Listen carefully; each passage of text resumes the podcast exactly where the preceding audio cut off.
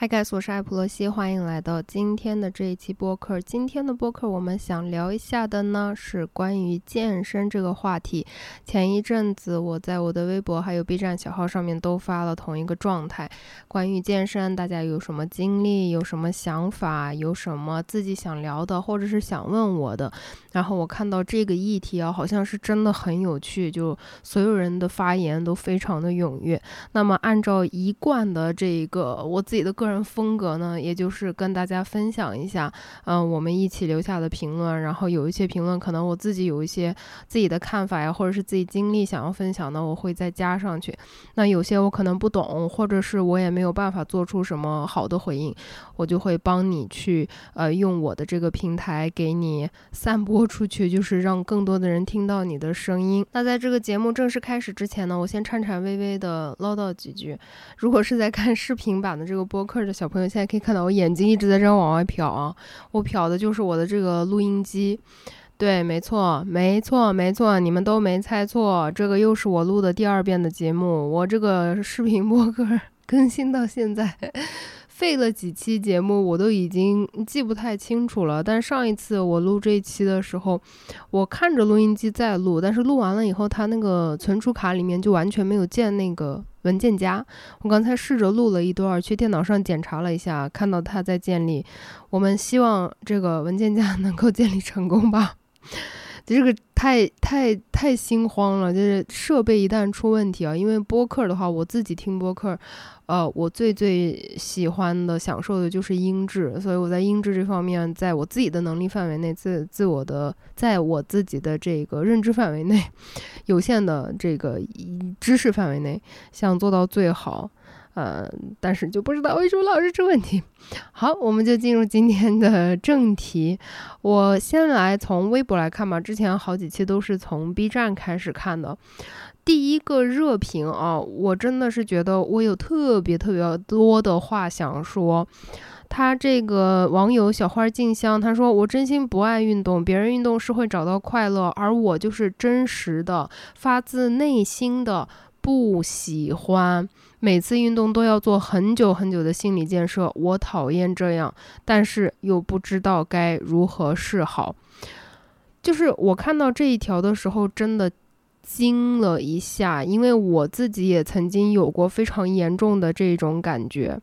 在我不知道你们这个年龄段的观众或者听众还有没有知道这个。呃，郑，哎妈呀，我连他自己名字都忘记了。就是那个小红帽的那个有氧操，是韩国的一个女生，她叫郑什么来的？那个时候就是很流行。那个那个时候我记得就是媒体的这个传播方式啊，就是给我们洗脑的方式，好像还是朋友圈吧，朋友圈或者是人人网或者是 QQ 空间之类的。所以那个时候我就有过这种压力，就是好像。我不跟着跳这种操的话，呃，就是不好的，就是不可以的，因为所有人都在这么做，所有人都在减肥。然后呢，再后来这种健身的理念慢慢的去呃火起来了之后吧，所谓在呃一线、二线、三线、四线城市，可能更偏年轻的群体里面。更加的会在意这种健身啊、举重啊这种，呃，概念起来了之后呢，我也会慢慢慢慢的就会有那种啊，别人喜欢去健身房就很好，我不去健身房就不好。但我曾经在视频里面也说过，就是嗯，没有一次我从健身房出来是觉得说啊，我来对了，我来的很爽，没有，就每一次都是非常非常痛苦的。我现在二零二二年，我三十四岁。的前两个月，就是这一个月左右开始，我才真真正正的从健身房出来的时候有开心的感觉。这个稍后会跟大家来说，但这也是我的心态彻底有了非常非常大的变化之后才做到的。所以我看到他的这条评论的时候，我就特别特别的想鼓励大家提出这个问题，就是到底是谁让我们觉得好像运动？才是必须可以是证明你好的一个方式。当然，运动对自己的身体，在你不损坏自己的身体的情况下，合理的运动、健康的饮食，这个都是照顾好你自己身体的表现，它本身是没有任何错误的。但是如果说让你感觉到你只要不运动，那你就是不够好的这种观念和这种压力和这种焦虑到底是从哪儿来的呢？就是我们是否有平静的坐下来，是就仔细的去想过这个源头？那么让我们产生这些焦虑，让我们产生这一些压力的人，他们的终极目标到底是什么？然后他们的那个终极目标，我们是不是需要去？给给他们提供这个，不好意思说的有点扯得远啊，就是一向我的这个好奇宝宝的心情，我现在就是看到什么事情我都会想想，哎，这是为什么呢？然后底下的有小朋友说。而这个是从另外一个角度去给他提出的建议啊，就说会不会是没有找到喜欢的运动呀？我很讨厌举铁、跑步什么的，但我很喜欢游泳、跳舞、骑自行车和拳击。呃，这个也有可能是，但是我真的很想在这个说到喜欢的运动的种类之前，想跟你们举一个最简单的例子：我二姐，我有两个姐姐嘛。我大姐还是比较喜欢就是有氧运动的，我大姐很喜欢在家里面跟着跳操呀、做瑜伽什么的。我二姐讨厌运动，我二姐非常讨厌运动。然后我二姐是在上班的那一阵子，她研究生毕业。然后他就决心说想要减肥，他其实以前也根本完全都不胖，但是我们那个年代也没有现在的这种觉醒意识吧，就女生对于这个身材上面的这个压力啊焦虑比现在 还要更加的大。然后我二姐就是呃下定决心要减肥嘛，减肥她就是怎么减下来呢？就是少吃，她完全没有运动，她减肥的那一两年就完全没有运动，为什么呢？因为她讨厌运动，所以她就说。嗯，管住自己的嘴，我可以做得到。呃，运动太痛苦了，我不喜欢，那我就不做，那我就管住自己的嘴就可以了。所以我就觉得，真的有些人他是就是就是真的不喜欢运动的，不管你给他换什么样的种类，他都不喜欢。就是跳操也不喜欢，有氧也不喜欢，无氧也不喜欢，什么样的间歇性有氧也不喜欢。什么爬台阶也不喜欢，那 hiking 也不喜欢，就是不喜欢。然后我也希望是从我自己做起，我可以正常化这些不喜欢运动的人，不管他是男生还是女生，不管你是什么性别，不喜欢运动非常 OK，证明不了任何问题 OK。但是如果说你是会更倾向于去想一想说，哎，是不是换一个运动啊？因为底下也有其他的小朋友评论说，呃，可以换一换有交互的那一种，嗯。刚才我是不是有点吼了？而类似网球啊、羽毛球之类的，我之前独自减肥、跳跳绳、跳操、减肥操，真的越跳越难过。但是最近上了网球课，开心到不行，教练还会夸一夸，就这种的就很好。但我还是要再强调一遍呢，就是健身啊、减肥啊，或者是运动啊这种东西，如果你真的可以找到任何一个角度的让你开心的地方，那很好。如果你就是真的找不到，一个角度去切入，你也试过了，你也真的尝试过了，能力范围内尝试过了。我想又把我的手 伸到你的肩膀上，然后你坐下，然后就说没事儿的，OK 的，你不喜欢运动也没关系的。那说到这个有氧跟无氧，我也想顺便自己提一句啊。上周日的时候，我去上了一一一节拳击课，我已经很久很久没有上拳击课了，就非常的久，我已经记不起来上一次就上上次打拳击是什么时候了。呃，就是这个证明的点在于，我上次去拳击课的时候，我发现我那个拳击的包里面竟然还有一瓶没有喝完的矿泉水，然后我甚至都不认得那个矿泉水的牌子，可能就是当时教练给的，或者是我临时买的，就是已经到这种程度了，可能最起码几个月了吧。我还是把那个水给喝了，不好意思啊。然后 我打拳的时候的那一个对比，就是跟打拳之前的那两个星期在健身房自己在举铁训练的那一个对比之下，我忽然之间在那一刻，我忽然之间我悟了，我真的悟了。为什么说我悟了呢？我就发现，打拳虽然它在精神的这个层面上面，它会给我带来一种。甚至快到超脱的感觉，就是真的是会非常的发泄，非常非常的发泄。因为你这个打拳，你出拳的时候，你要很注意配合呼吸嘛。呃，任何的这个运动，其实呃都是会很强调你要这个配合呼吸。不管你是无氧的这种爆发型的运动啊，还是说有氧的运动，或者是柔韧性的瑜伽，这些都是很注重配合呼吸的。啊，你在这个。鼻子吸气，然后嘴巴呼气，然后打出去，就那个拳那一下，我就真的感觉是像把你，呃，真实生活当中所有的讨人厌的那些同事啊、朋友啊，地铁上面不停的踩你脚，而且还不道歉的那些人，还有地铁上坐地铁出站的时候，一直看手机，把后面的人挡死打死的那种人。就是你，你真的会把教教练的那个挡板当成那些，就是一个一个击碎的那种感觉，就真的超级超级的爽。可是我还是没有办法避免的产生了那一种痛苦的感觉，然后我就各种做变量分析，我说我已经呃基本上是非常按照我自己的那一个呃不说要求吧，大致的计划就是一星期三练。三练到四练的这一个程度频率，啊，已经呃练了呃两三周了。那么我为什么一点这种抵触的情绪都没有呢？我去的是同一个健身房，我面对的是同一一群人，然后。我打拳的时候，除了打拳的教练，嗯，就其旁那个拳笼里面还有另外一个女孩在打拳，然后呃，他们也不并不影响我。然后我的拳击教练，就现在这个拳击教练，他是很好的，非常专业，也也没有任何就是 素质很差的这些方面。那我打拳和我平常自己举铁的时候，呃，睡眠状况是一样的，吃饭的状况是一样的，心情的状态是一样的，都是每天心情特别不好再去 健身房。然后我就说，唯一的变量是什么？哎，他妈的是有氧跟无氧，只要跟有氧沾了边，他就会让我不幸福。呃，这件事情是我今年就是上个星期才发现的，我之前就是一直觉得说好像。嗯，我在这个举举铁方面会更能够坚持一点，或者怎么样的。现在我才发现，不是只要跟有氧有碰了一点点关系的，我就会变得 非常的不幸。这个就是我的性格特征，我没有办法克服。然后我已经试过所有的方法了。就举我自己的例子来说，从我大学的那个年代跟那个小红帽，哎呀，那个女生到底叫什么名字？我忘记了，她姓郑，我记得。然后跟她。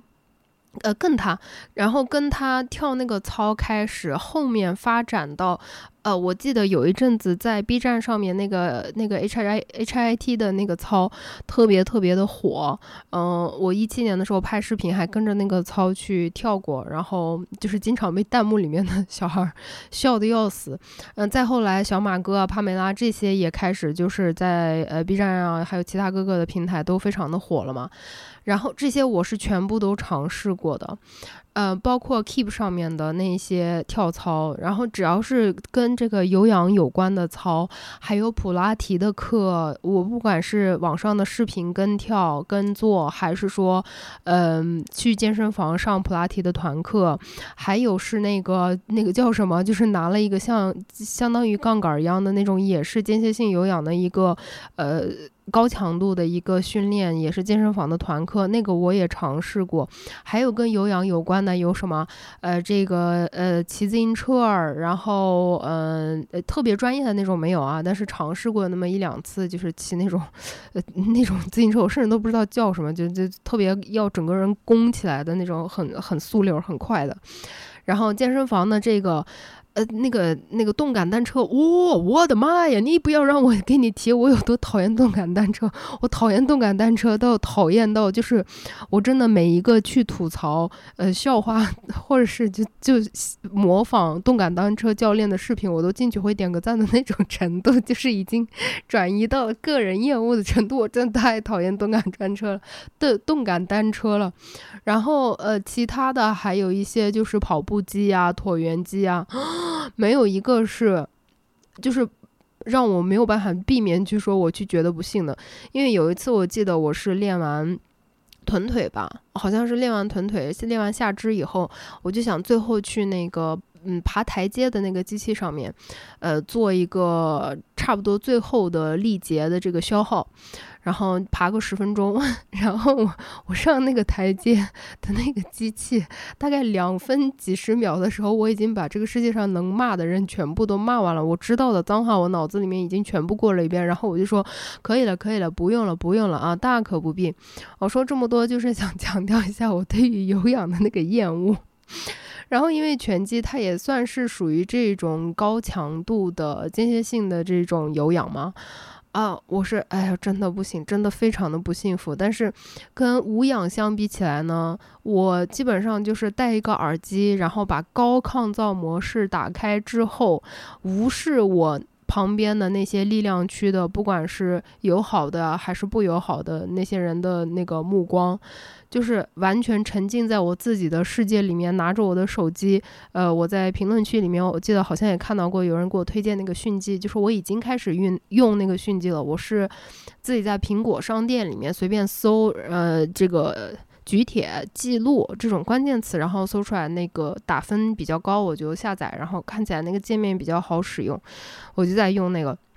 所以我就是基本上会去健身房之前想好热身的两个动作做哪个，然后大概安排个五到六组的动动作，然后根据我当天的那个体力，然后和发力感，啊，去做上几几套动作就完了。那我要么就是在 那个史密斯的那个机器上面，要么就是自己坐在那个小凳子上面拿着哑铃片或者什么那个哑铃，呃，或者是那个叫什么举重杆那种东西去练，对吧？然后我就是完全的。不会感觉到那种焦躁、那种沮丧、那种不幸。我就一组一组的动作，然后按照手机上面那个提示，它迅即会有它间歇性的那个一分钟的休息嘛，让你的心率稍微回来一点。啊，那个一完，然后就哎下一个，那完了再下一个，哎是不是能能够增重？哎可以可以增重的话，那就增重，然后次数递减。如果增重不了，那那就好了，就到这里。然后就完全没有有氧的时候那种耶的那种感觉。然后呃。呃，另外一个就是我自己作为一个非常非常菜，我上次看视频，我说小白菜鸟，然后有人就说健身小白菜。呃，作为一个健身小白菜来说呢，就是我发现啊，歌单对我来说非常的重要。而且特别神奇的一点是，如果是英语的歌单，就是这种呃健身房的这个举铁歌单，我不会很喜欢，我就很容易被歌去影响，就有时候会烦躁，有时候会觉得分神或者怎么样的，有时候会听那个歌听到我自己 数十二个呢，就数数岔了，因为自己一个人练的时候，你自己自己要数嘛。然后我后来发现，只有一种种类的歌单是会让我特别特别快乐，甚至在我休息期间都会嗯嗯嗯 这这这样子去休息等待那一分钟的，就是什么呢？西班牙语的健身歌单。我真的每一次我只要去呃是我自己练，呃举重的话 举铁，我就一定会在 Spotify 上面搜 Workout Spanish。然后基本上就随便哪一个歌单 shuffle play 就不会有任何踩雷的情况，就这个我不知道你们会不会有跟我一样的感受。我觉得第一个是那种西班牙语的这种韵律，嗯的那种歌的感觉，整个节奏，它是跟我自己本身就是呃。维族的呃某一些就是音乐的那那种类型会稍微接近一点，所以那个可能我从小听到的就是那些大人对于这些舞蹈在啊跳舞啊就很开心，所以这种情绪的这个指引方面是会比较积极的，就就是很快乐。我就听西班牙语的歌，我就非常的快乐。虽然那个歌词有很多歌词，如果说我去看那个歌词的翻译会有点不忍直视，但问题是因为我西班牙语我也没学下来，对吧？三分钟热度没有学。下来，我听不懂，所以他就完全不会呃那个干扰到我。然后他的这个整个律动啊，整个整个这个感觉就非常非常的有意思。所以这个呃想跟你们分享一下，我最近举铁的时候，发现我最喜欢的一个歌单。呃，一个评论啊，说了 二十多分钟。啊，今天也是时间的原因，我可能会挑着一些评论说，就没有办法全部说完啊，因为加起来满共可能有四五百个评论。然后接下来的这一个呢，我觉得也是一个挺典型的问题。呃，我也我也有经常看到有人说，然后我自己也有过这方面的苦恼。他就是说，每次运动完之后，想着不能吃太多，就回学校对面买一个水果捞加一个玉米。结果晚上更饿了，又去楼下超市买一堆回来吃，怎么办呢？然后底下有一个小孩，他补充的这个呃评论，我觉得他说的很好。他说运动完一定要补充适当的碳水，可以吃香蕉或者吃个小饭团。饿的肚子咕咕叫就是一定要吃的，否则身体消耗糖原，糖原又不够就会水肿。加油啦！就大家都非常的友好啊，每次看到你们的这种。呃，这种社区氛围，我就觉得哇，太幸福了。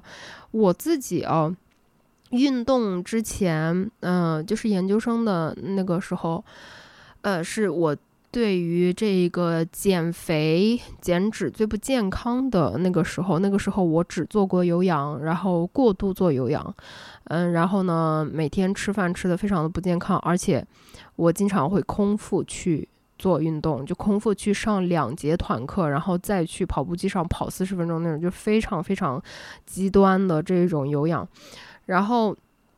就会发现两个结果，一个就是要么我做完运动了之后实在是太累了、太难受了，我没有办法吃任何东西，然后我回宿舍了，然后第二天我可能就暴食了。另外一个呢，就是我运动了那样子，我整个人已经虚脱了，因为本身白天就没有怎么吃饭，可能中午吃在宿舍吃了一顿那种，呃，煮方便面的锅。水煮的蔬菜，也那时候也不知道蛋白质是什么，怎么汲取，就知道只要吃菜就可以瘦，就天天水煮青菜。哎呀，我现在说出来真的是啊，都研究生了，就一点那个学习科学理论的那个意意识都没有，然后。就是那样子，然后我健身完下来，我记得我当时在医学院的那个健身房叫个啥我都给忘了。然后底下医学院的那条街上，就因为是个大学嘛，大学旁边就会有很多小吃，然后我就会买那种油炸的饼加油炸的串儿。把整个人吃到就是非常的难受，然后呃回宿舍也在继续催吐，就是我经历过这个催吐的催吐的问题，然后就是非常的严重，所以我在这里就是想跟大家再次善意的提醒一下，以我自己的经历来讲，你在这一个健身跟饮食中间的平衡，真的放到自己最舒服的状态去才会比较好。我最近的就是，呃，把上一次的这个暴食的问题调整过来以后，嗯，吃饭呢，我觉得最爽的是我练完了以后吃的那一顿。所以，如果我今天很确定说啊，比如说我今天晚上我要去，呃，练上肢，然后练完上肢呢，我回来自己做了一个炒米粉儿，就是之前买那个炒米粉测评的时候买的，还有一点囤货，然后自己做做了一个炒米粉，自己加了很多牛肉。然后那个酱里面确实是有点油，但是我觉得我今天就确实是很想吃炒米粉，那就没有关系，我就吃了。然后一顿吃的啊，好多芹菜，好多牛肉，就是你在外面买那个炒米粉买不到，你就算加两份牛肉，他也不会给你加那么多。那牛肉可能放了有两百两百克左右，两百多克吧。然后放了半袋子青菜，还放了一点鸡毛菜，这种吃起来就特别的幸福。或者说上周我有一次我是有练下肢。然后下肢我觉得消耗特别大嘛，然后我就跑去跟周大姐去吃了一个日料。就我自己来讲，我现在就是尽量的在我自己能做到的时候，因为我不知道我什么时候会不会再反复再回去。嗯，但是呢，在我没有去反复暴食的时候，我就尽量的对自己不要那么苛责，不论吃什么我都想，就是想吃什么我都去吃。我不给我自己设立一个我不能吃的东西，就是没有。我现在我的世界里面没有我不能吃的东西啊，就是就有一些自己生理上接受不了的，像像猫肉啊、狗肉这些，我确实是接受不了，我心理上接受不了，啊不是生理上。那这种东西我不会吃，但是就是其他的，我不会因为说哦这个吃了会胖，去不吃。我已经把这个东西吃了会胖这一句话。深深的在我自己的脑子里面审视了不知道多少万遍，因为这个东西这句话本身就是很荒谬的。什么东西吃过量都会胖，什么高热量的东西吃很少量也可能不会胖，这个才是最最基本的科学逻辑和科学知识在里面。你吃一块炸鸡不会胖，你吃 两箱黄瓜。也会胖，你吃一整个西瓜会胖，然后你吃四分之一半个汉堡不会胖。就是这一种相对的关系，在我自己在脑子里面真正的清楚的意识到了之后，我对于这种 all in 的呃这个概念接受起来就会比较好一些。呃，当然不是说我把我自己的对这种高热量的食物的罪恶感已经完全克服掉了，没有，我还在很长很长这个漫长的恢复的旅途上面。但是我觉得我能做到的，比如说像我说的炸鸡，呃，炸薯条，或者是嗯，平常我还特别爱吃的，嗯，蘸那种很多很多酱的那种 nachos，nacho 也是我最爱吃的一个食物之一。还有呃，热量比较高的像冰激凌。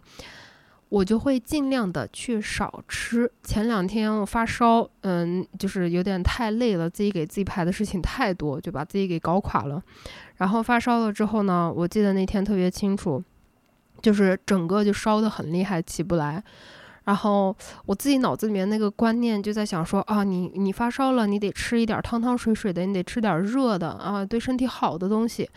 然后我就在脑子里面过了一遍我能做出来的，或者是我能点的外卖的那种汤汤水水热的东西，我就发现我每一个我想想想想我都想吐，我就想吃什么呢？我就想吃一个嗯酸酸的凉凉的，然后再吃个冰激凌。后来我就放过了我自己。既然科学并没有证明说你发烧的时候不能吃冰激凌，那么我自己啊，我个人认为，就如果你自己有你自己的养生的，呃，这种呃行行为啊观念，我都不会评判你。所以希望你也不要来评判我。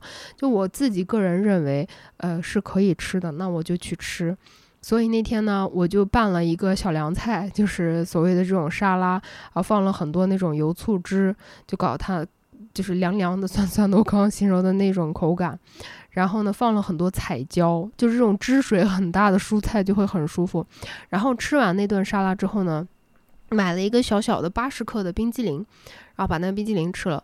就是，嗯，我在脑子里面会自己给自己去强调安慰说，八十克的冰激凌我并不会怎么样，它也不会消耗掉。或者是抵消掉我多么强烈的运动都不会。我今天既然生病了，或者说我今天有欲望了，那我就吃。我只要没有吃掉一个六百克的冰淇淋的话就没问题。就算我吃掉了一个六百块六百克的冰淇淋也没有问题。就你拍拍自己肩膀去睡觉就行了。睡觉了以后，第二天你实在难受，多练练，或者是只要不每天吃，就慢慢的这样克服就行了。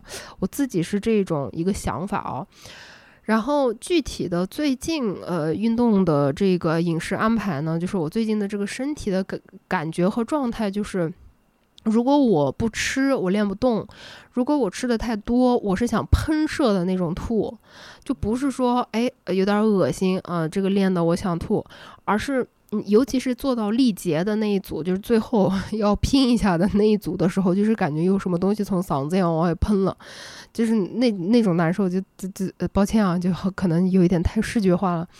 所以呢，我现在就是会选择，如果说我今天我知道我可能要去，呃，对于我自己来说上一些大重量，比如说我练下肢的时候，可能重量是比较大的，我就就练屁股呀，我可能会上两片二十公斤的，然这样子去练，然后这种时候呢，我就会选择在练之前。吃一点，比如说吃一个香蕉，或者比如说去旁边的便利店买一个饭团，呃，吃一下，然后练练完了以后呢，去在一个小时之内吃一顿好的，就是我自己能够感觉到。嗯，能让我非常开心的。如果说练之前我吃了一个大饭团儿，那我可能练完以后，我会选择把这个重心放到蛋白质上面。呃，如果说练之前我可能就吃了一个香蕉，然那我练完了以后，可能就会在呃四十分钟之内去吃一个碳水含量比较高的，就把我这今天我需要补充的碳水全部都吃好。因为我已经说过了，我不会放弃碳水的，我不想减，就是减碳水减的太多，所以我现在基本上就是碳水吃，最起码一天吃到一百多克这样子，自己再去做，所以是这样。但是我感觉好像每个人的这个个体性的差异也还是蛮大的。比如说我的邻居法兰西，因为我们去的也是同一家健身房，他有时候那个去健身的点儿跟我一样，他就是跟我完全反过来，他是必须要空腹他才有力气。做任何训练，有氧也好，无氧也好，所以他每次都是会去空腹练，练完以后他才能去吃他平常想吃的，或者是平常能吃的那个饭量的饭。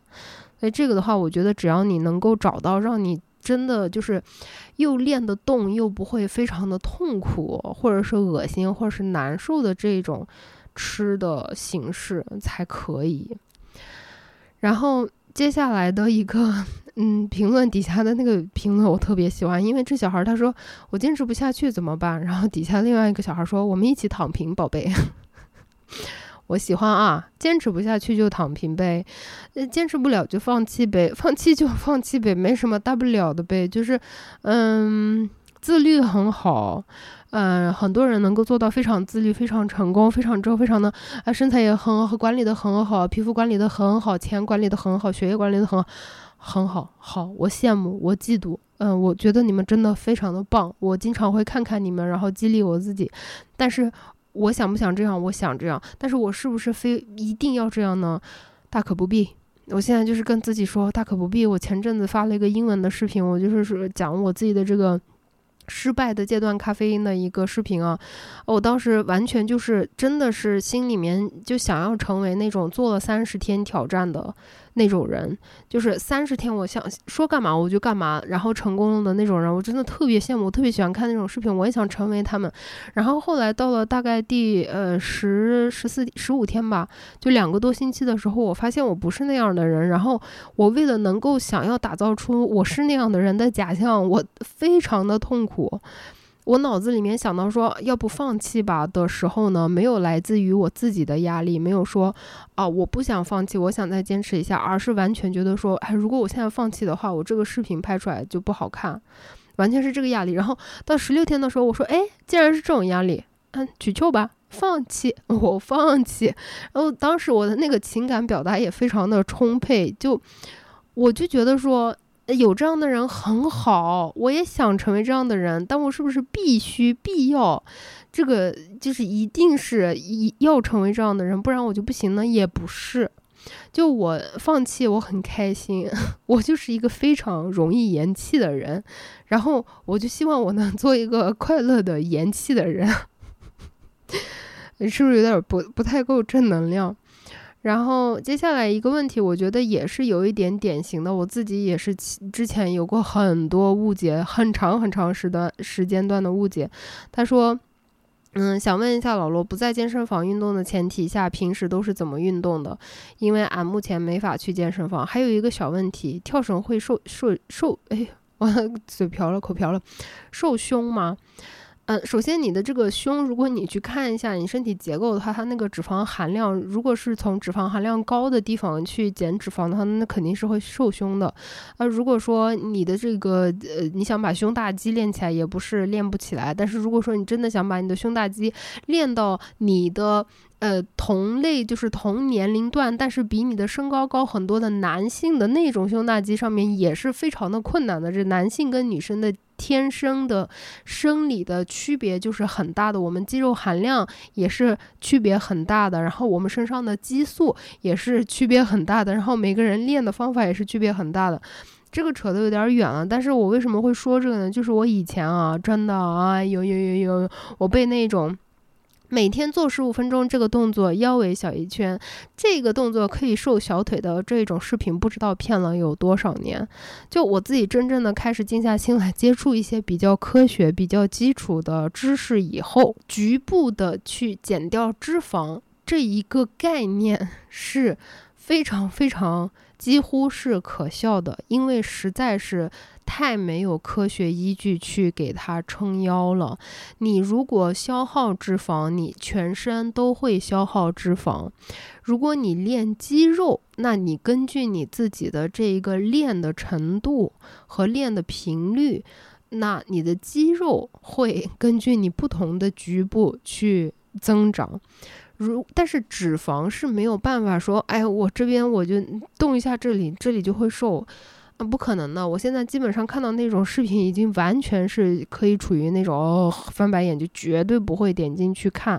可能我现在最会点进去看的那种健身视频，就是，呃，女生练肩最最爽什么，呃，最嗨的这个呃全套动作，什么这种 动作流程介绍，然后封面那个女生的背是练成我很喜欢的那一种形状，就是我我非常喜欢的。虎背熊腰这个词啊，我今天就要给他证明啊，我就是喜欢虎背熊腰，尤其女生虎背熊腰，女生的这个肩是就是大家就是人人喊打的斜方肌，我也是。喜欢的就是，如果说他的肩膀练得够大，斜方肌他也带着去练了，然后这个背后的这些小的肌群，他那个那个肌肉的线条都非常的明显，然后整个人虎背熊腰，我特别喜欢那种，所以我一般会看封面的那种封面。如果说是。嗯，不太符合我的审美。然后肩膀这一块儿就是练的，呃，比较小，比较瘦，就是整个人是非常纤细的那种的话，我是不太感兴趣。我对那个没有敌意，就我就是不太感兴趣。我就真的现在就只想，呃，就有一天我自己就想，我夏天穿吊带儿的时候就是那种呃的那种感觉。所以这个的话，我我感觉你还是可以再去多搜索一下比较科学的这种呃健身的科普知识哈。然后接下来的这个，我觉得也能说明很多很多很多很多的问题。这个小孩说：“他说以前跑步可能姿势不对，伤到了腿，连着屁股的某根神经吧。脚背也是长跑就会痛，第二天会肿。但是其他的有氧我体力都跟不上。一米五三的个子，一百二十六斤，又管不住嘴，我都不敢认识新的异性。然后很多人叫我贾玲，没有说贾玲不好的意思，她很可爱，我很喜欢她，我也特别喜欢贾玲。然后我朋友，我跟你说一下，一米五三。”一百二十六斤，没有任何问题。你有没有查出来？医学上面医生跟你说，你这个体重，你现在已经这个病了那个病了，你必须减重。没有，是不是？没有，你就好着呢。这个评评判的唯一标准就是，只要你去检查，大夫说没事儿，你就好着呢。说到这个大夫，请你答应我去医院。如果说你的脚背像你说的是这种长跑就会痛，然后会肿的话，你就去医院拍个片子，一定要看一下。你不知道你在什么样的方式，怎么样去损伤到了你身上的韧带也好、骨头也好、神经也好，都是有可能的。只要说你有明显的不适感啊，千万不要去硬撑，一定要去医院。说不定就是有些哪哪些地方是。是你天生的，或者说后期的有一些损伤，你要去做理疗，对不对？这样子的话，你才能就是保护好自己的身体。然后接下来的这一个问题跟健身没有什么直接的关系，但是我觉得这个问题问的很有意思。他说是怎么安排一周的工作、视频、播播客，还有健身、社交。首先，社交给他减掉，这是一个非常有效的方法。就我现在，嗯，想一下，我确实不社交了，嗯，我觉得没有什么必要社交。然后，社交给我带来的，嗯，呃，所谓的其他方面的利益可能会有，但是，呃，我自己从我自自我的这个身心的追求上面来说，从快乐的程度上面来说，社交不会给我带来任何，嗯，非常大的这个。呃，存在感或者是自我价值的提升啊，或者是认同感都不会。呃，社交会让我觉得非常的紧张，然后非常的有压力，然后也非常的疲惫，也非常的内耗。嗯，就是整个一场下来，我就完全是整个就是要瘫倒的那种程度。所以社交，我现在就说不社交，我的社交就是不社交。我可能跟周大姐，因为因为周大姐是帮我做封面的。然后他家他的公司离我家比较近，所以他一般来说就是因为我我的那个时间安排强迫症狂魔，他一般就是每个礼拜二会下班了到我家来，然后我们两个晚上的时候会对一下封面，就是有什么封面要找他做，哪一个封面要做什么样的样子，然后呃风格要怎么样，字体要怎么样，这些东西我觉得当面去传达的话，两个人都会轻松一点，简单一点。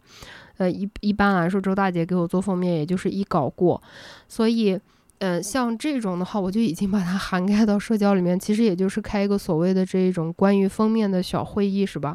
然后就说到这个时间的强迫症，我安排的这个也是杂七杂八，就是我看过很多的书，然后，呃，看过很多的人，他们拍视频分享自己的这种。经历经验之后呢，把它融合在一起，然后找到了一个比较适合我自己性格的一个方法。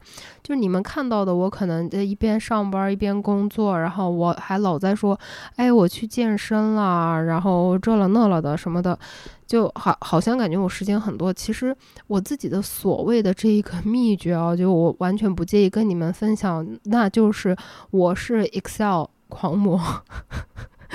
我没有多么就是厉害的 Excel 的那个就是知识啊，曾经还可以吧。曾经在三星上班的时候，应应该那个时候是还有国际学校的时候，那个时候是我的 Excel 的技术的巅峰时期。呃，就是什么样的公式，好像基本上都差不多会。现在 Excel 就是作为一个很简单的，呃，来排表排期的东西。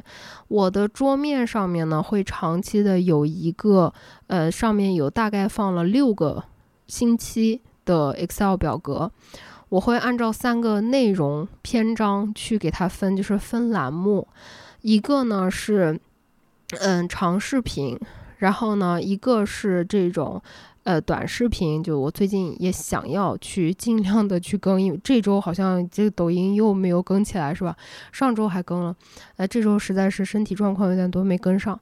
然后呢，第三个板块就是这些跟视频没有关系的，但是其他的自媒体相关的一些东西。那长视频呢？呃，六六周我会按照三个栏去给它写一个，就是我三个不同的更新的一个主要的平台。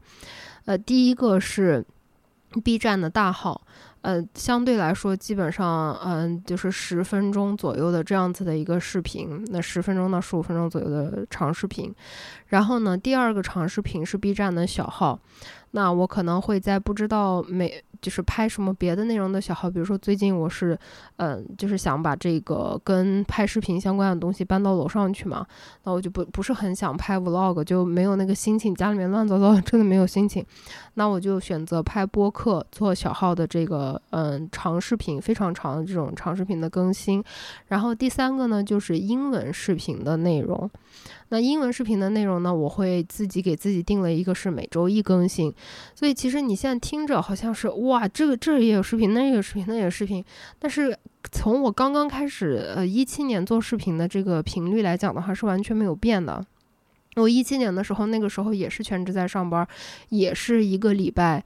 呃，三三个更新这样子去做视频，那时候是每周一、三、五。那现在我就把这个长视频的内容呢放在了每周二。每周二，B 站的话会更新一个长视频，然后呢，英文的视频内容会更新一个长的，然后尽量在周四左右呢，在 B 站的小号、还有微博上面啊，还有其他播客平台上面会更新一个长的呃视频或者是音频。那么在短视频的平台上面，现在还正在起步。那之后如果说能够固定更新起来了，还才可以跟你们再分享。那这个六个星期是为什么呢？因为我在 Excel 表格上面看六个星期的时候，这个可能会让有些人非常的焦虑啊。但是这个是让我的焦虑减轻的一个方式。我会在上面的栏，就是最上面的那栏里面，按照颜色和内容去标好拍摄。呃，剪辑、后期、封面、上传、上传和这个上传细节等。那么这个拍摄的话，我就会，因为我是按照六个星期，所以我一般会把六个星期的选题全部都大概的去定掉。那我在这个定掉选题的时候呢，我会定我在视频发布的那一天。所以每周二你都会看到我有一个两个黄色的，是一个是英文视频，一个是 B 站，呃，还有微博的这个。呃，短中中长视频吧，那个也不算短视频。呃，中文的长视频就这么这么说，他们两个是黄色的，也就是带带带做的项目。然后呢，我按照这个倒推法，如果说是礼拜二更新的话，我会推到前面的这一个礼拜二去安排它的拍摄。那这个拍摄我也不会给自己定的太死。如果说我礼拜一比较空，我会礼拜一拍；如果说礼拜二我太累了，我就会推到礼拜三，有时候甚至会推到礼拜四，没关系，我就按照我自己的计划差不多走就可以。然后我礼拜四更新的长视频呢，我会反推到就是前一周的礼拜四左右。我之所以会把它反推一个星期，就是我发现如果我把什么事情都攒到最后一秒去做的话，第一我很累，第二就是。我感觉什么事情都来不及做，但是我当我把它就是相当于是碎片化吧，就我把它分成一小节一小节的内容以后呢，我做一个中文的长视频的内容，我就哎，我声音怎么听着好像要哭了？不是啊，就我中文的长视频的内容的话，我礼拜二我只需要拿一个小时左右的时间去拍摄，因为一般的视频内容我都是以一一个小时。差不多两个小时到头就能全部弄完。一般来说，中文视频的话，我拍摄的工作是一个小时到两个小时之内是完全可以全部做完的，不管是什么样主题的，除非是那种后期要呃呃，就是分开拍很多素材的那种片段哈。然后呢，第二天的时候，礼拜三我会给自己安排一个粗剪的工作，然后这个粗剪呢，我会放在二十到四十分钟以内。然后，嗯，在这个视频上面，其实我这一整天也就抽了可能午休或者二十分钟，或者是晚上睡前的四十分钟，做一个粗剪。我只要把今天这个 Excel 表格上面的事情做到，我直接就翻篇儿。就不管了，无论我做的多么开心，我都直接不管了。然后第三天我才会去精简，精简的话我大概会放个两三天，这样子的话我自己压力就很小。然后哪怕是我每天花了一个小时，我精简做了三四个小时，也就是差不多到周末。然后到周末的时候，如果我有心情，那我就继续把它这个字幕呀这些需要最后完善的东西完善好。然后礼拜一的时候给周大姐把这个封面让她做出来。到礼拜一晚上的时候呢，只要去呃完善一些细节的东西，比如说呃这个发布的文案啊，这些标题啊这些东西就可以了。那这一个视频的话，我基本上是分摊到每天占我一点点时间的这样子的方式去做。目前来看的话，以这样的方式是我自己最能够接受，而且没有把自己压垮的那种。哎，这个问题是不是说的有一点多？然后呢，接下来我还想说的一个。呃，评论这个我想提一下哦。这个小女孩她说我没有啥身材焦虑，健康就好，但是总被微胖，在我看来是微胖，甚至是正常身材。受有的身材焦虑影响，她也确实焦虑，天天说我太胖了，不配穿裙子之类的。我就告诉她，你自信点很好呀，想穿就穿，当然也没啥用。就这个的话。嗯，我想要善意的提醒这位朋友，我对你的舍友也没有任何的敌意或者恶意啊。但是我发现了一个问题，就是当我旁边的人他，呃，对于某一件事情他不不想要去内化的处理这个矛盾的点的时候，我现在会开始慢慢的远离。呃，不管你是身材焦虑也好，还是你其他方面的生活上面的压力和重担也好，嗯。如果说是你自己去，你就是你打从心底里面自己内心里想要去改变，你想要去通过倾诉然后变化的话，我在旁边再怎么去鼓舞你，再怎么去支持你，我再怎么去劝你。都没有用，然后呢，还会给我带来一种非常沮丧的感觉。我不知道是不是因为我的这个共情能力的问题，就是当我这样子去，假如说我是你，然后我的舍友说啊，我不配穿裙子，我会真的很难过。就是我会真的接受到呃非常负面的这种能量的一个消耗，我就会真的很难受，就会觉得说你不胖，你真的不胖，你那么漂亮，你为什么要这么说？但我当我发现我这样说以后，人家他不想改变这个东西，他不想。有变化，他不觉得他每天说我不配这样子是，呃，让他自己不开心的。就他他他没有办法从根源上面意识到这一点，他也不愿意去意识到这一点的话，呃，我就觉得说这个不是我的义务和责任了，我我必须要远离他，这个是我自己的性格问题哦。但我现在就处于这种。嗯，状态就是怎么说呢？活得非常的自私。我身边的人，如果说他们对某一方面，比如说感情啊，或者是身材呀，或者是育儿啊，就这种东西，呃，育儿我是就是插不上嘴，我我真的也跟你说不了啥。但是像感情啊、身材这种东西，我就觉得，如果说你自己是。呃，你没有办法，你自己心里面去有什么改变的话，我就会直接说，我说你以后不要跟我说这个了，就是我负能量接受的太多，我受不了，我就会直接不听了。呃，这个也就是想跟大家 稍微稍微的分享一下啊，就也我也不是说让你别理你舍友，也也不是怎么样，但是我就是担心，万一你跟我是比较相近的，就是。嗯，很容易过度的共情，然后给自己带来很大的这种负面的影响啊，这种吸收的话，我希望给你提个醒吧，就是记得要照顾好你自己，就 首先照顾好你自己。嗯，anyways，呃，我们来看一下下一个，下一个他是拿这个备忘录去发的。我觉得很有必要说出来跟大家分享一下。他说：“老罗，这是我第一次在你播客下面评论。我算是从小开始就很胖的女生，原因是我爸爸对我的过分宠溺，会给我盛很多饭，而且要求我必须吃掉，不可以浪费。还有经常带我去吃德克士。最胖的时候，初二七十八公斤。初中男生一直以来是我的一个阴影，谁都不是呢，朋友。”你们真的初中没有给你带来阴影的男生吗？我感觉我我的真的是太多了。有个男生就跟我过不去，他算是那个时候长得很帅的男生吧。听众朋友们，我的白眼已经翻起来了。如果你没看视频的话，一直说我是叉叉叉，是卖大肉的。哈，叉叉叉腰上的肉可以绕地球三圈，气死我了！我不想攻击这个男生啊，算了算了，不说了。然后他说，甚至因为身材原因被喜欢了很久的男生拒绝过，所以身材是我最大的苦恼。初三开始跟着 Keep 慢慢练练起来，运动让我的皮肤变好，运动让我的身材变好。现在算是中等身材吧，但是还是会觉得自己不够好，会很偏执，会焦虑，偶尔会暴食。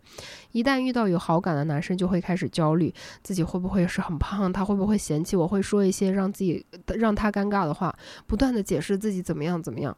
现在回想，其实根本没有必要。我觉得初中的经历对我造成了很多伤害，但是我现在在慢慢好起来，跟自己的身体和解，给他一点时间，告诉自己已经很好了。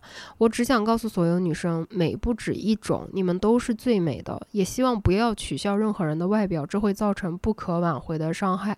也不要因为别人去瘦下来。因为我觉得，如果对方真的很喜欢你，他是看不见你的缺点的，他会接受你的所有。但是最重要的还是接受自己，千万千万不要去伤害身体。就基本上他这个说的话，百分之九十八以上我都是非常的认同啊。就除了有有一点点不太同意，就是我觉得，嗯嗯，对方真的喜欢你，看不见缺点。我现在会努力的避免自己这样去做。我就再喜欢别人，我我都觉得我得努力想一想，说我到底哪些东西是我美化然后泡沫化构建出来的，哪些东西是真实的，啊，这个就是另外一个话题，是感情向的议题。但是其他他说的话，我真的非常非常的同意，就是你一定要学会去开始接受你自己，不要伤害你自己的身体。我在初高中阶段的时候呢，呃，了解我的朋友知道，我是自从小这个霸凌的问题啊，小学、初中。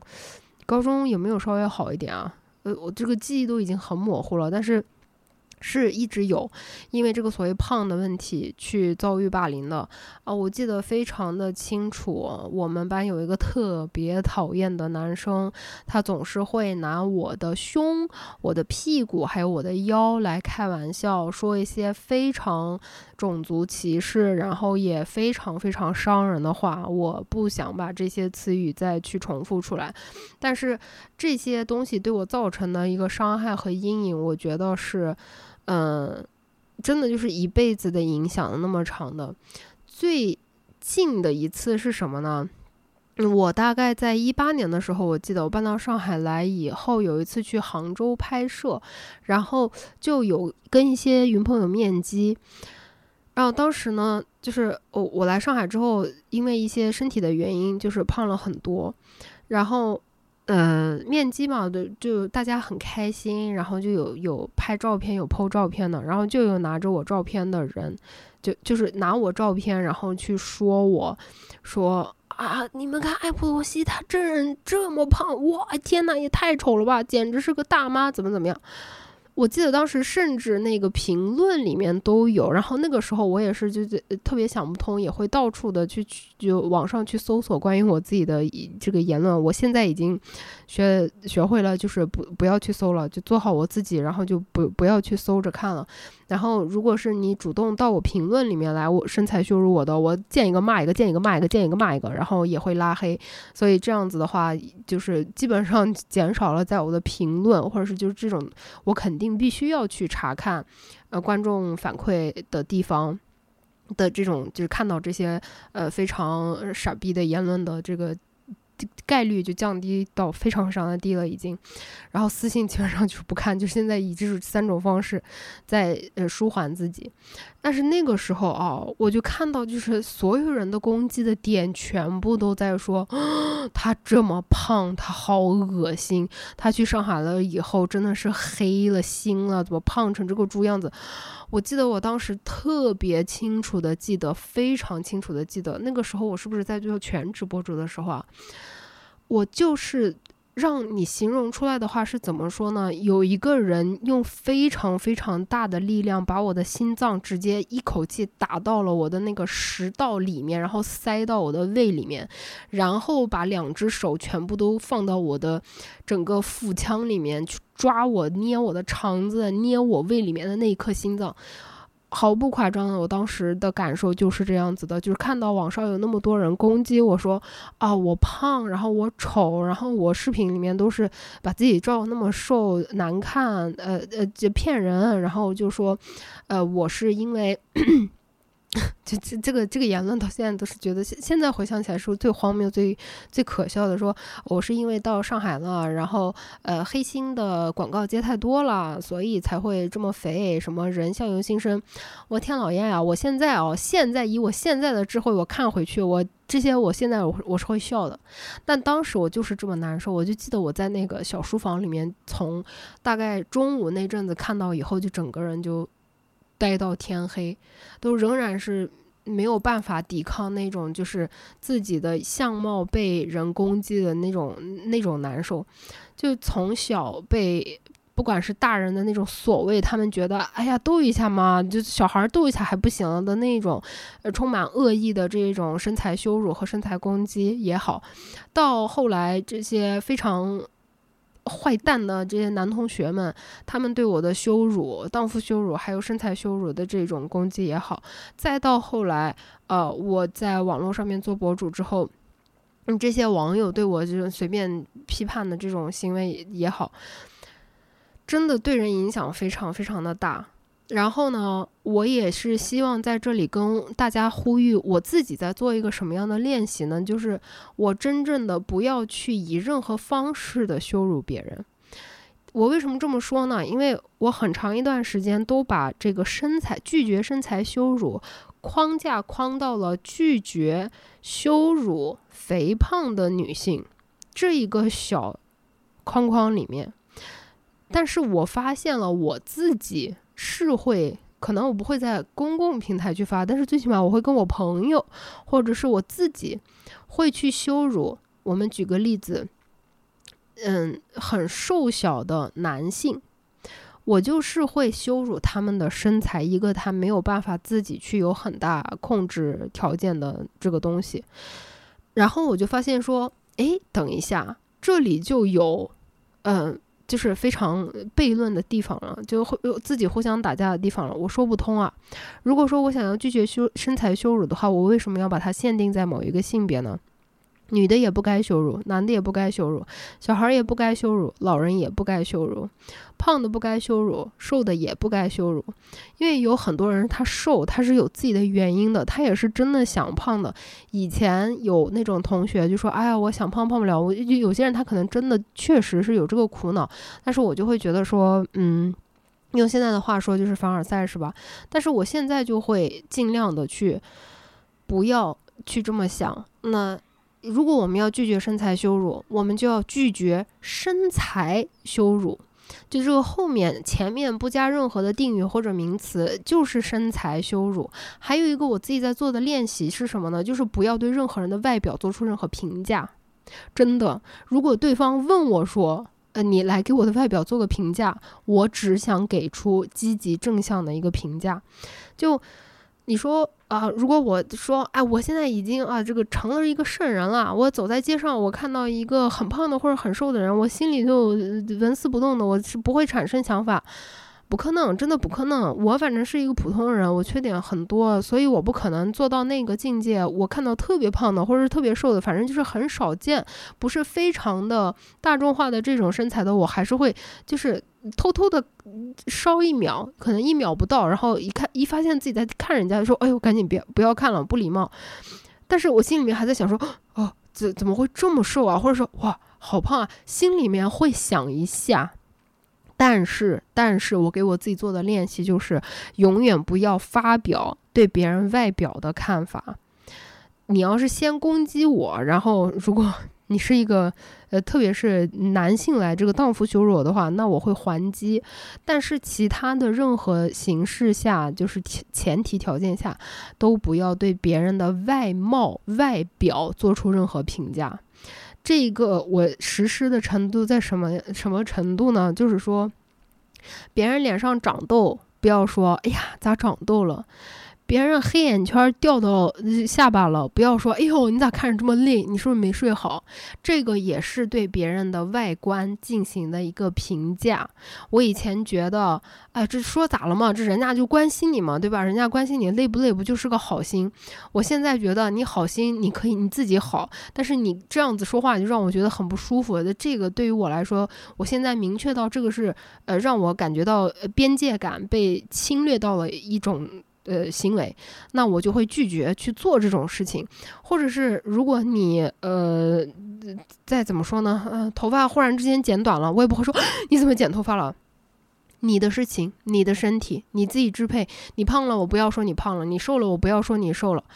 什么都不说，什么都不评价，就对我周围的人，我会讲话的人都不评价。只要有评价的，一定要给积极正向的评价啊！你看起来好精神啊！你看起来状态好好啊！你真的很漂亮。就这样，这种积极正向的东西，为什么先要实施在朋友和家人的身上？因为我发现，给我永远这样积极正量的，呃，正能量的评价的，都是我的嗯亲友。那像周大姐、凯文这种，我日常生活里面没有办法避免一定会见面的人。凯文是因为邻居啊，就是实在躲都躲不过。周大姐是每周要见一次，封面躲不过。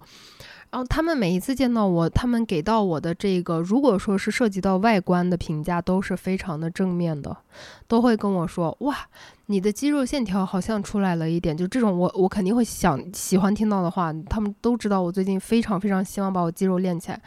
呃，或者就是说啊，你今天精精神好好，状态好好，就周大姐她就会给我这样子的一个正面的呃评价和反馈。其他的，我是家里没收拾了，衣服没穿好了，还是肚皮耷拉了，一个字都不会说我。所以我就发现，嗯，我自己也要练习，我要善待我周围这样子就是非常善待我的人。然后接下来一个问题，我觉得也是蛮有代表性的。他说怎么花钱不怎么样不花钱入门健身房内的各种器械，这个呢，呃，非常的简单，就是你可以看视频。如果你是就是非常社恐啊，我就是你没有办法跟别人交流的话，你真的可以看视频，有很多很多教怎么用器械的。然后在这个评论里面也有人说了，交交钱了的话，在这个健身房里面是有巡场的教练的。这个巡场的教练他们是有责任和义务，就是要嗯保证这一个嗯在健身的这个会员啊，他不能受伤，不然他们是会有责任的，要问责的。所以你就真的就是。跟巡场的教练可以问一下，如果说我看到很多人就在说，啊，害怕教练卖课，就是一直要缠着卖课。你跟教练就非常，我不知道你们有没有到我这种就是大妈年纪，我所谓的那种，就我现在已经有点豁然了，我就会直接看着他说没钱。我你不用卖了，我真的没钱。我想买，我也没钱。然后他会跟我说：“你可以刷信用卡。”我说：“我没有信用卡。”你可以刷我的信用卡。我说：“我爸教我了，别跟不要跟别人借钱，尤其不能跟陌生人借钱。”然后人家会就会说：“哎，那我们两个交个朋友。”我说：“我这人不喜欢交朋友，就是说一句怼一句，说一句怼一句，到后面他们就会觉得，哎，这女的脑子是不是有毛病，就走掉了。但是相信我是有用的，是真的有用的。”然后接下来的这一个问题也是我自己看到，也是我自己经历了苦恼最久的，我仍然还在呃呃经受的一一个，就是社恐人士如何在力量区生存。最值得把它 highlight 出来的一个评论说：“戴个降噪耳机，专心训练。”这一个小朋友他发的这一条评论，我现在能够做到的也就是戴着耳机专心的训练。我知道会有一些人是嗯带着不好的这个呃这种意图要盯着我看或者怎么样的，呃，我能理解。哎，我不能理解，就是这个这个理解我怎么说啊？我不知道我在上一次播客里面，我是不是已经提到过这个？就是说我感觉现在的一个风气是你必须要站队和迅速的批判别人，这个才是一件很酷的事儿。那我也表达过了，我对这个已经不认同了，我非常不认同。但是我理解这个人大出人大这个人这个行为的原因，或者是他嗯背后的一个什么样的就是呃背景也好，其他乱七八糟的也好，不代表我会接受。就我觉得这个逻辑，就之前有人在我提到。就是我会尽量的去看一看，呃，这个人为什么会对我口出恶言呀？怎么样的时候，就有小朋友给我私信说，既然他都已经对你敌意了，你你为什么要还要去？呃，就是我们没有义务要惯着这种人，怎么怎么样？我就想说的是，我我的理解和我的认知里面，我理解你和我接受你这样对待我是完全不同的两个区域。就是如果你做的事情很不像话，然后你做说的事情说的话很伤人，我没有义务要接受你这样对待我。我又不是你的咨询师，我又不是你大夫，大夫也不该，对吧？但是咨询师可能实在没办法，那是他们的工作。你再恶言相向，他也得继再继续听下去，然后挖掘你背后的问题。但是我作为一个普通人来说，我我。我值得更好的，就是现在自己的给自己这个自爱洗脑，就是在每天都在给自己想说，我不该接受被这么对待，我已经被垃圾比垃圾还要差一万倍的被无数个人不同角色的人就是蹂躏践踏的对待了这么多年了，三十多年了，我不想再这样子。生活下去了，在我能够以我自己的能力去抵抗的时候，我一定要坚决的抵抗，我一定要远离这些人。所以，呃，当我说理解的时候，我并不是说我要理解猥琐男，或者是理解怎么样，我大概能明白他是出于一个什么样的原因，但是我不会接受。可是。可是问题来了，当我在力量区做无氧训练的时候，如果我跟每一个就是不含善意的人，每一个都盯回去，说，哎，你看你妈逼的看，就是每一个都要这样子的话，我自己就不用练了。真的，如果在大街上，在我能够保证我自己非常安全的情况下，我看到这种非常非常讨人厌的人，我是我现在是真的会对峙的。但是在健身房，我没有这个时间，所以我能做到的就是。呃，眼睛只看镜子里面的我自己啊，然后耳机高降噪，然后就行了。我大概能这个，呃，可以探测到有些人在不善意的看。我没有时间，我练完这四组，我就要去做下一个器械了，好吧？我就要做下一组动作了，我我只能这样子。就这方面，我想说的是这个啊。然后呢，接下来的评论，我想跟大家说一下。这个是也是一个用备忘录发出来的。这个小孩他说。关于运动健身方面，我就是一名健身教练。我和我的老板经营着一家健身工作室。为什么会有小可爱对健身始终喜欢不起来，坚持坚持不了？其实呢，我一直在和学员说，你干嘛要坚持呢？不用坚持，因为一旦你开始告诉自己要坚持的时候，就已经想到自己放弃后的事情了。这里实在实在是忍不住打断一下，就是我前面那个女孩她说坚持不下去，然后我马上支持她躺平。我我真的就是这个意思，就是我也是。嗯，这一种比较稳定的开始做力量训练，是因为我没有那个想要坚持的心了，而且很重要的一点是，我不给自己做一个时间设限了。就我看到很多人说，我给我自己一年的时间，或者我给我自己四个月的时间啊，然后我要呃，看起来像另外一个人。哦，这种想法我也已经摒弃掉了。我现在不给自己设限、设时间。我去健身房举重这件事情，只要我周围有健身房，只要我的生活还能够继续，我支付得起健身房，那我就会一直去做。我肯定我会一直去做，因为我很享受这个过程。然后我希望我有一天能长成一个壮汉。Anyway，对不起。然后接下来他说。首先，你就把健身当做一件很平常的事情，像吃饭喝水一样简单。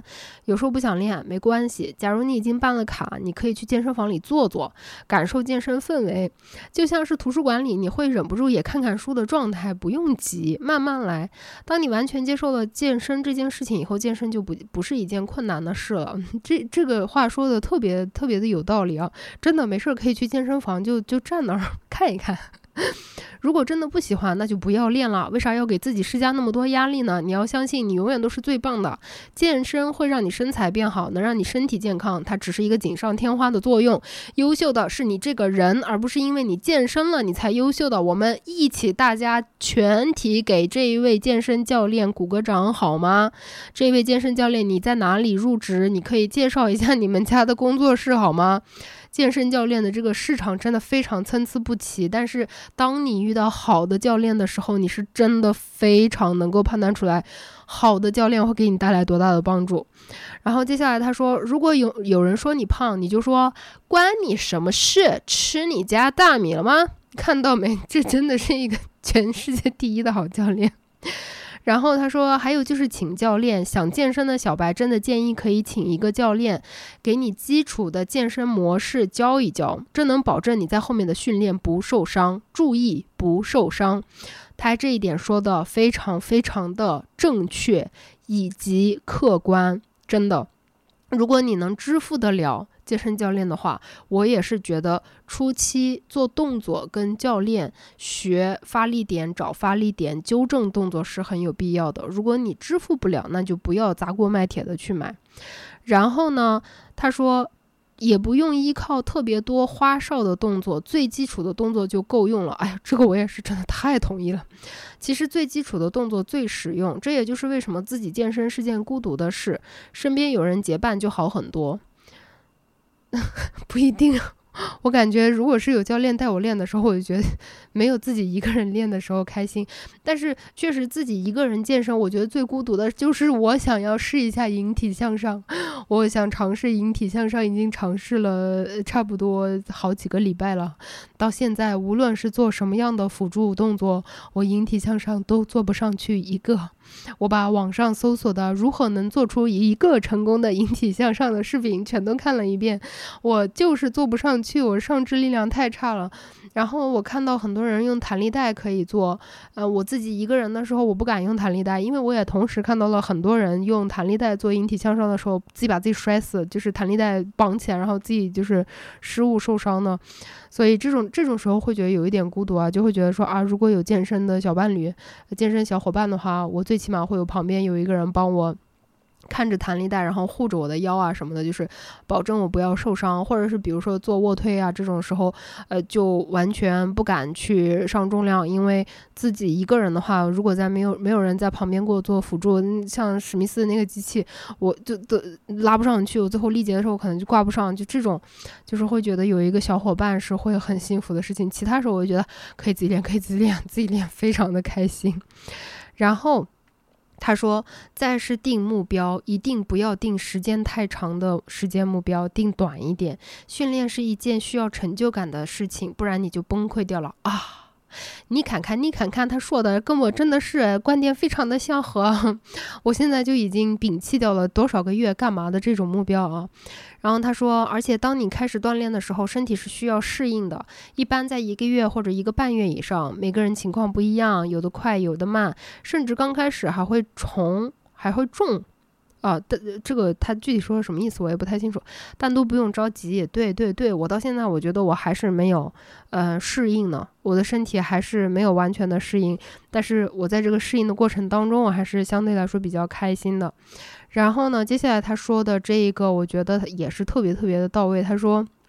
最后一个就是关于健身房和教练，我可以说一点行业现状。现在普遍都是商业化的，贩卖身材焦虑、健康焦虑，几乎所有都是这样。这确实是没办法控制，因为要卖出钱，毕竟成本是很大的。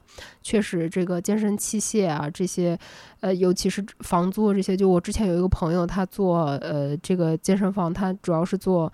嗯，这个运动的受伤修复的这种，就它那个成本也是非常大哦，因为它里面还放了那种哎拍片儿的机器什么的。然后就是教练，我和我的老板之前是做教练培训的，现在在一起创业。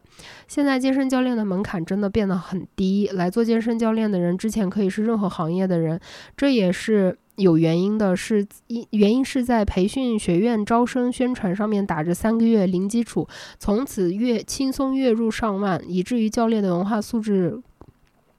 我 文化素养高低不一，这也是上次老罗你遇到一个私教语言羞辱方面会出现的结果。而且当教练学出来，到了健身房会发现实际情况和当时学院宣传的根本不一样，这也就是健身教练流动性大的原因。这一点我也非常非常非常的有体会。我跟我现在的这个教练也经常有聊天。我现在的这个教练就属于。嗯，不多得的，跟这个发言的小伙伴比较接近的。首先，他给我了一个非常正确的、比较积极的、也很现实的、适合我的。因为我觉得它的价值就在于它可以针对我个人不同的情况来告诉我该怎么练，因为它就是在这个呃运动这方面，他做了很多年了，他非常的有经验。然后呢，他知道我哪里的这个伤痛情况，就比如说我这个颈椎不好，膝盖不好，那他就会告诉我什么样的动作要尽量避免的去做，呃，做什么样的动作的时候一定要注意这个颈椎不能过度的去顶，然后做代偿的时候一定要注意这个腰，就是这种东西他会是给你教一些很正确的，避免你受伤的，就像他刚才说的这样。然后从在我自己练的这个健身房里面，就是跟他平常有时候。后闲聊也会聊出来，就他们每个月的这个业绩的压力非常的重，然后呢流动性非常的大。他就跟我提到过这个问题，他说这个流动性大有一点不可避免，因为他们在去上教教练培训班的时候，就是被洗脑，就是意思就是几个月混一混，然后混出来一个教练的证书，然后其他证书反正淘宝都可以随便买一买，就等着月入过万呢。才发现说。就算是在上海，可能这个在很好的健身房里面，底薪也就是几千块钱。你想要月入过万的话，你必须是要有很多客户，或者说很多客源。那大部分的新入职的人他做不到这样，然后他就只能去不断的，呃，有这个岗位的流动性。而且也有很多健身教练，他就是我们就现在他教我的一些。呃，最最基本的呃动作，可能我自己看到的时候也会注意到了。比如说，有有人在跑步机上面跑步的时候，呃，有有一次碰到过一个 男生，他的那个整个那个那个。脚的落地位置啊，就真的特别的，呃，伤，一看就是非常非常的伤害自己的身体的。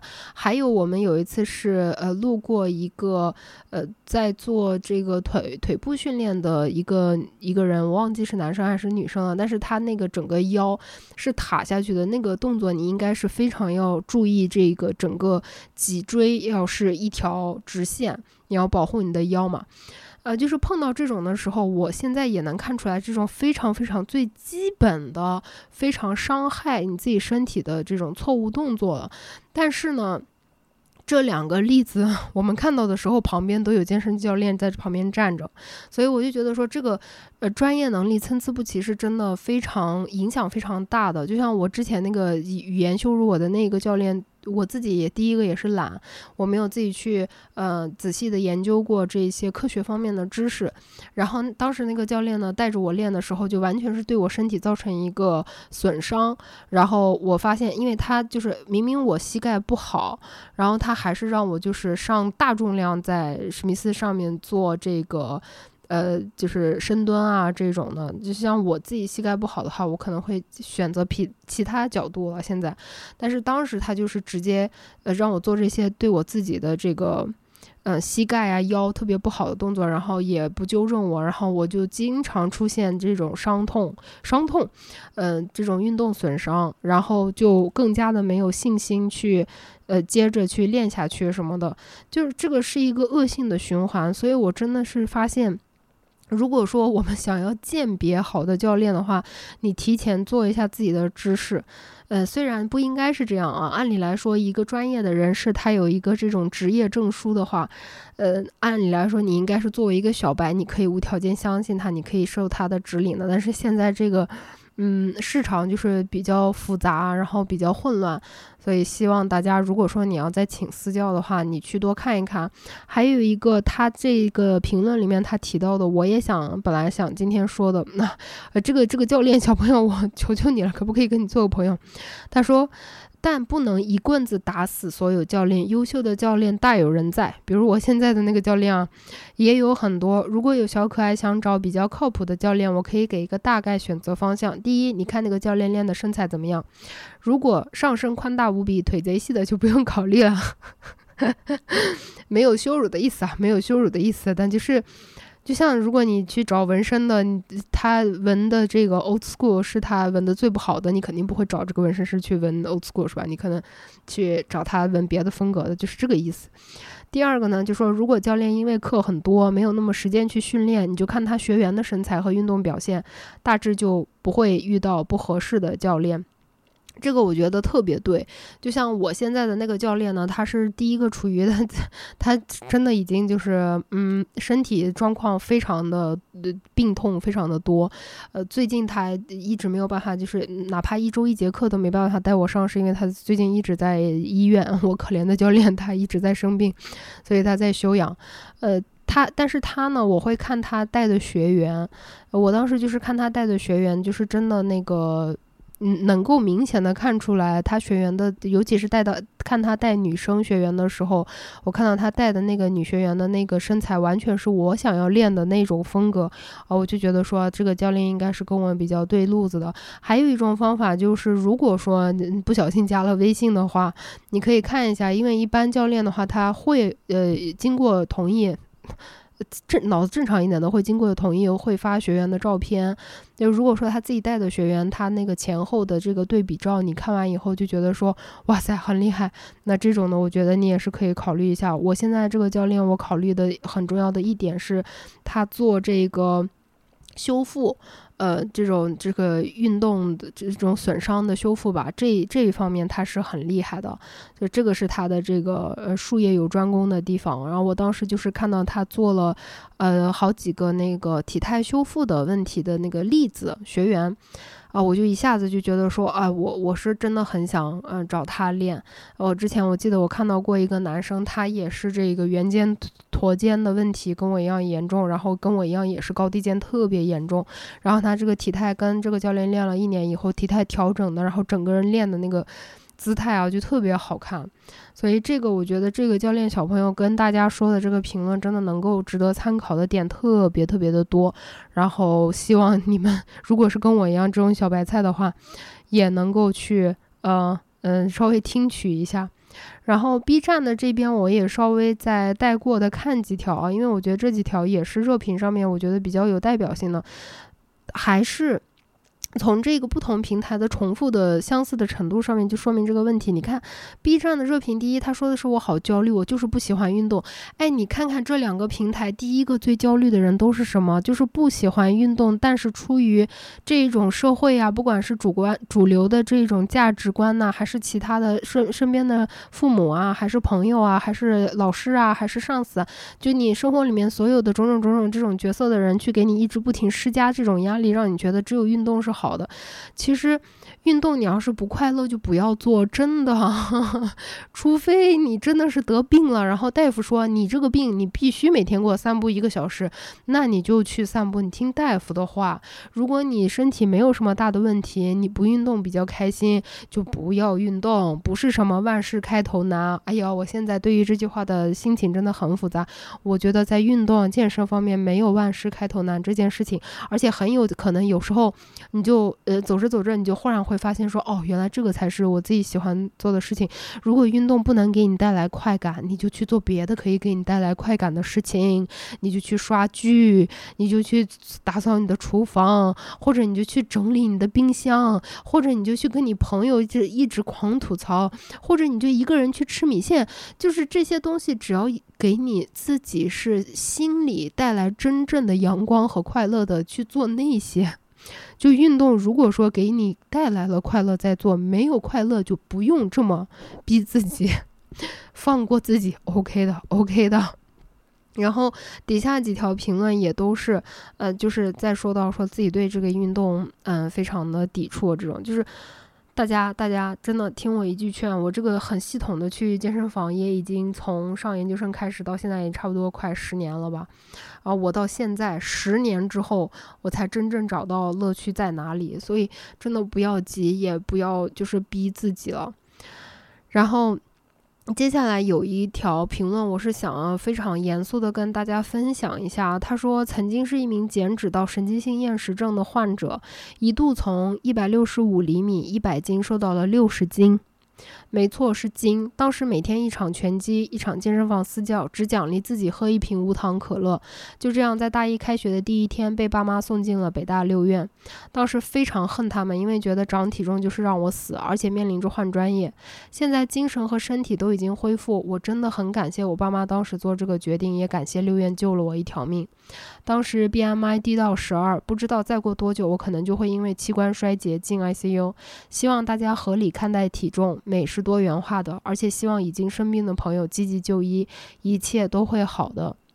就我特别特别想让大家就是认真的听一下这个女生她自己切身的经验，饮食方面的障碍问题是真的非常非常非常的严重的。当你发现了你有这种饮食，还有这种健身上面的这种呃执念啊、偏执啊，或者是这种问题的话，一定一定记得去看医生，去接受帮助。真的什么都没有我们的健康来的重要。然后最后的话呢，我想要跟你们分享这一条评论，因为我看的特别开心。他说，本人是游泳运动员，练了已经十五年了，一米六八，一百二十斤。因为自己本身就是肌肉型，就比较结实，加上训练就会比普通女生更显壮一些。初中的时候被班里的男同学取过很难听的关于身材的外号，看到没啊？都是初中的班里男同学。那个时候确实是对自己的身材有一定焦虑的，但是因为要训练，又年纪太小，没有办法在饮食上有太多的改善，所以在日常本来就挺辛苦的训练之余，我还会在跑跑步练一些力量。这不仅仅是为了自己的身材，也是为了加强自己的专业水平。越长大，我也越来越不那么在意别人的评价了，包括自己家的亲戚都会说我穿吊带或者小裙子非常壮，就要跟去打架的一样。我现在的目标就是，我以后穿着吊带或者是穿小裙子的时候，就是要去打架一样啊，就是要打架，而且打的就是你。你现在不把你的嘴给我闭上，马上就一拳打上去。然后他就说。他说：“以前我可能还会反驳，但是现在我会跟他们说，我简直很满意这个身材，我就是喜欢穿的要去跟打架一样，这个真的是哈哈哈，我支持你啊！你等我练起来，我们俩一起打。然后接下接下来要去上大学了，大学也是靠游泳考进去的。嗯，学校里面会有健身专门的健身房，我还想把自己的身材练得更精壮一点。除了专业的训练很痛苦以外的一些运动，我其实挺喜欢的。我是一个非常怕热的人，所以我真的很喜欢在冬天出去围着湖跑步，带着。”耳机太爽了，就这个就是可以给我带来正念的，真的让我非常舒心、非常开心的一条评论。